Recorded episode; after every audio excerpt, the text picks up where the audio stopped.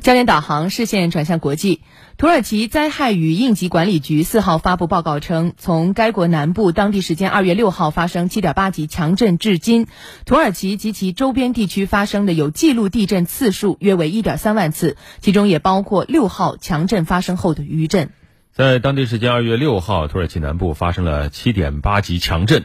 这已经过去快一个月了，土耳其有超过四点五万人不幸遇难，超二十万栋建筑受损，数百万人流离失所。此前，土耳其总理埃尔多安就说余震次数上万次。土耳其当局表示，地震和余震导致了至少十五点六万座建筑完全倒塌或损坏到需要拆除的程度。联合国开发计划署估计，这次灾难产生的瓦砾至少是一九九九年土耳其大地震的十倍。